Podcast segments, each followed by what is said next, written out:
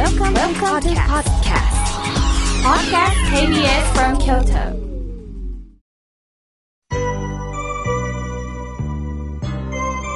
えーここからたくさんのメッセージをいただきましたので、順に紹介させていただきます。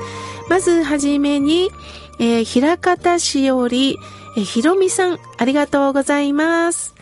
みょうけいさん、いつも楽しみに番組聞いております。みょうけいさん、心が楽になる生き方、読みました。その中で、友達は少なくてもいいって書かれてましたよね。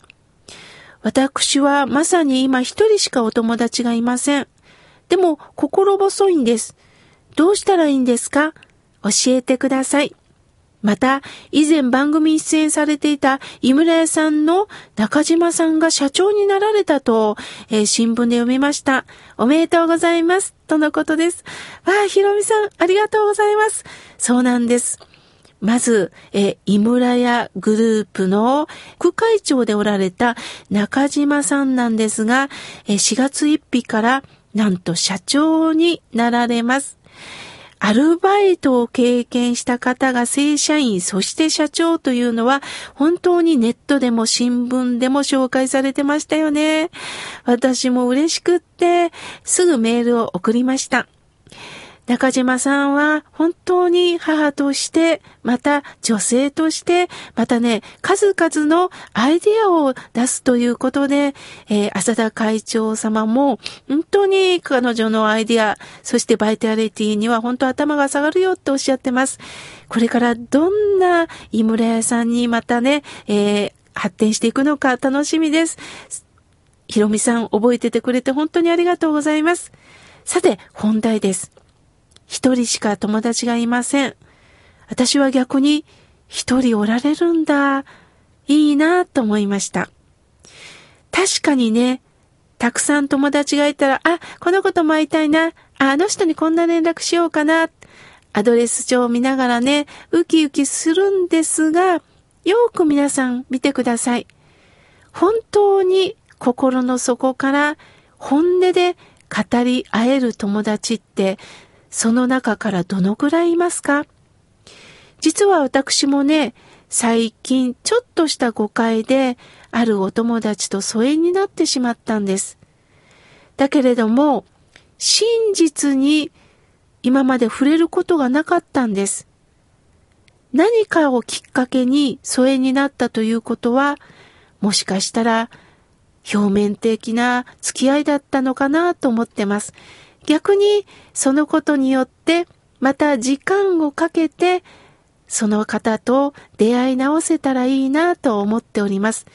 ですから、ひろみさん、友達は数じゃないんです。深さです。一人、そのお友達をどうか大切にしてください。そして、これからきっとね、出会いもあると思います。また出会われたお友達も大切にしていってください。毎日生きてみないとわからないことだらけですよね。ですから、こんにちは。あ、こちらこそ、どうですか？こちらの方から門を開けて声をかけていき、またいろんな方とコミュニケーションを深めていってくださいね。ひろみさんおはがきありがとうございます。さあ、続いての方です。コマドリさん。コマドリさん、ほんといつも達筆な文字でありがとうございます。黄色の福寿草が咲いたんですよ。なんか、あの、いろんな花を見ながら、あ、季節が来たんだなということをね、感じております。これからもよろしくお願いしますとのことです。ありがとうございます。さあ、続いての方です。おはがきをいただきました。ラジオネーム、おいおいさんからいただきました。えー岐阜県よりいただきました。ありがとうございます。私は岐阜に住むものです。えー仕事のストレスで張り詰めた時に、妙慶さんの心が笑顔になるラジオ、どれだけ和むか、本当に嬉しいです。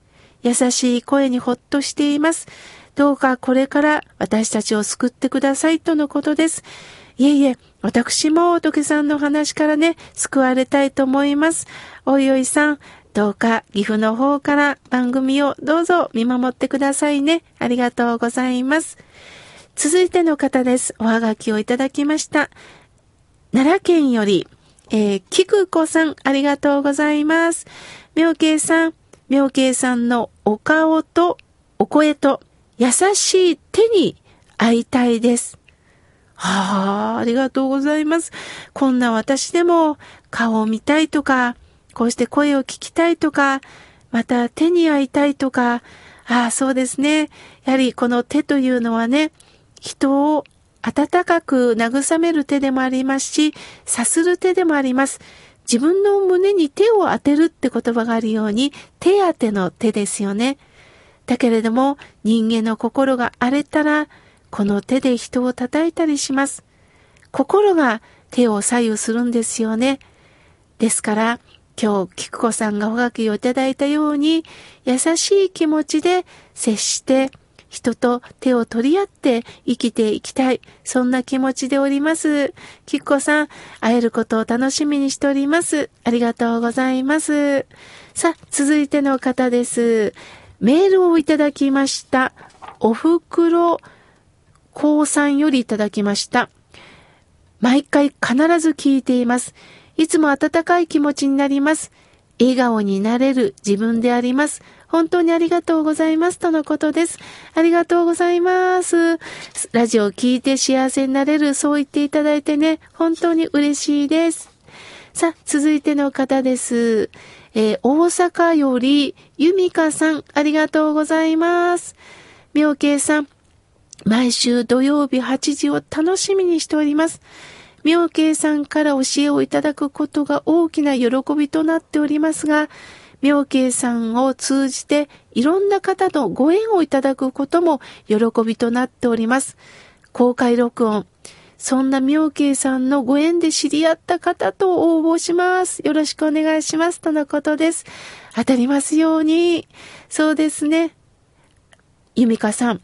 あのゆみかさんはね、実は私の法話会にも来てくださってるんですよね。すると、ゆみかさんの素晴らしいところは、左右に座った方にね、声をかけてくださいます。どちらからですか？するとね、帰り一緒に帰られたりね、なんかご縁をいつもつないでくださってるんですよね。すごく嬉しいです。これからもよろしくお願いいたします。まだまだたくさんのメッセージをいただきましたが、次回紹介させていただきます。ありがとうございました。